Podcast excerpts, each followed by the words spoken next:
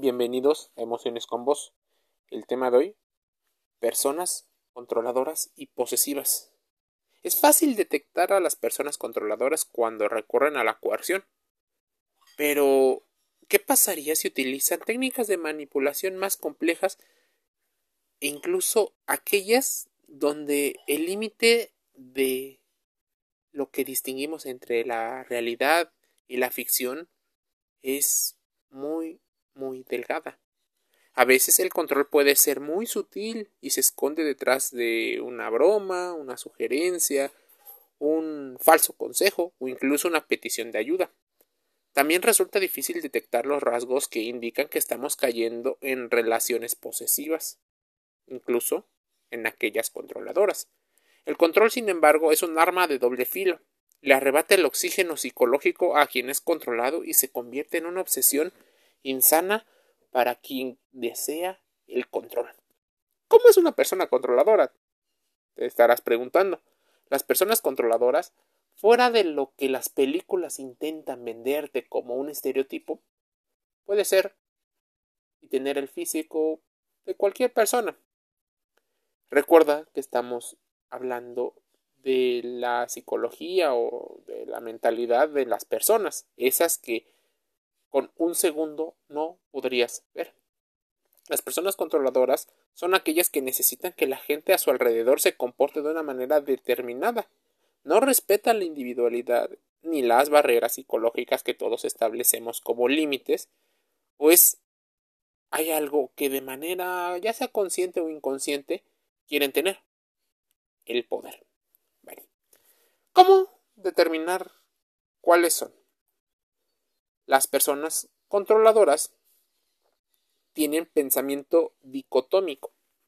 Para las personas, quienes no piensan o actúan como ellos, simplemente, en su opinión, están equivocadas. Estas personas suelen tener un pensamiento polar. Todo o nada. Las cosas están bien o mal, sin términos medios. No les gustan los términos medios. Como resultado suelen juzgar y criticar duramente todo aquello que no se ponga en su visión del mundo. Esa rigidez mental, que es el segundo aspecto que las personas controladoras llegan a tener. Debido a ese pensamiento dicotómico, la gente controladora no acepta que los demás pueden tener opiniones distintas y formas de hacer las cosas diferentes. Así existirán algunos aspectos dentro de su convivencia que lo harán complicado. Por ejemplo, el impedirte hacer diferentes actividades porque creen poder hacerlas mejor que tú. Estas personas tienen una perspectiva limitada y profundamente egocéntrica que les impide ver situaciones desde una perspectiva diferente. Es como si fuera la vida pues vista solo desde su punto de vista, como si el otro no estuviera. Las reglas suelen ser inflexibles y cuando son flexibles solo son en beneficio de ellos. Las personas controladoras suelen tener reglas, las cuales les confieren un sentido y un orden a su mundo psicológico, transmitiéndoles una sensación de seguridad. Sin embargo, el problema es cuando ellos consideran que estas reglas deban de funcionar o no funcionar. Insisten en que los otros deben de acatar las normas para que se prioricen lo que a ellos posiblemente les genere mayor sensación de seguridad. Algunos especialistas mencionan que tienen una escasa inteligencia emocional. Las personas posesivas no han desarrollado su inteligencia emocional y como resultado de ello, cuando alguien nos hace saber su forma de ver, suele molestarnos, enfadarnos o incluso hasta frustrarnos, genera cierto tipo de ansiedad y a menudo expresan las emociones las personas controladoras sin tamices, recriminando y culpabilizando a otro, tal vez victimizándose o incluso llenos de ataques de ira. La actitud paternalista o cuidadora, tal vez del síndrome del Salvador. Muchas de las personas controladoras actúan convencidas de que le están haciendo un bien al otro. Asumen una actitud protectora, ofreciéndose para tomar decisiones en lugar de ayudar a que los otros de manera independiente las tomen.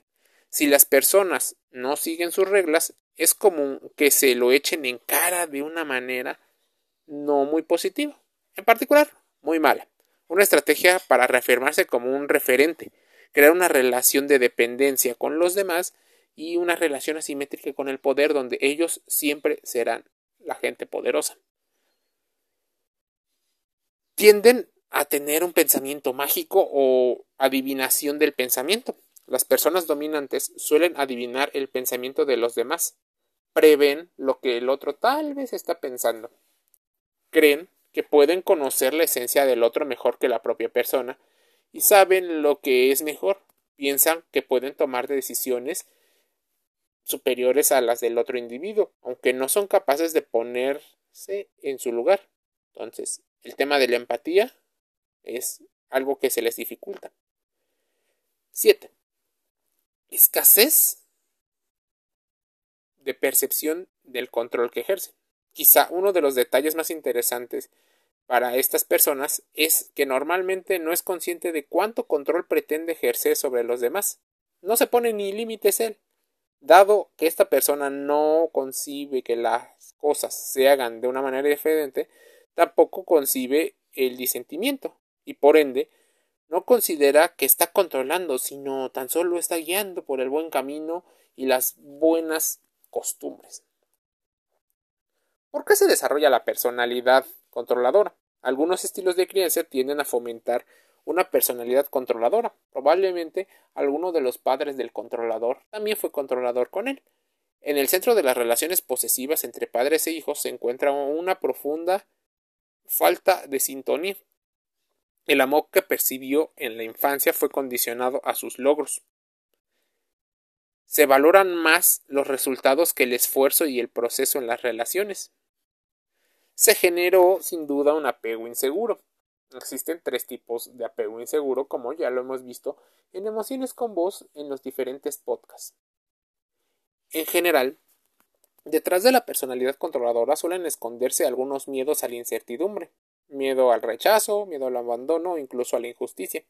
Estas personas buscan tener la seguridad a través de las normas y del control que intentan imponer. No aceptan de buen grado los cambios y la incertidumbre que puede llegar a haber en la vida sino que estos le generan ansiedad e intentan mitigarla controlándolo todo, pues así se sienten con la capacidad de tener más seguridad, tranquilidad e incluso poder mitigar un poco la posible baja autoestima que llegan a tener. Como no soportan no tener el control de sus vidas, vuelcan esa frustración hacia los otros, volviéndose dominantes, controladores y posesivos, lo cual para muchas personas les puede generar un círculo vicioso en el cual las personas suelen alejarse de este tipo de personas, pues todo mundo desea un espacio de libertad, de seguridad, no donde las personas estén constantemente juzgándolos por las actividades que hacen. Tratamientos sin duda podría haber.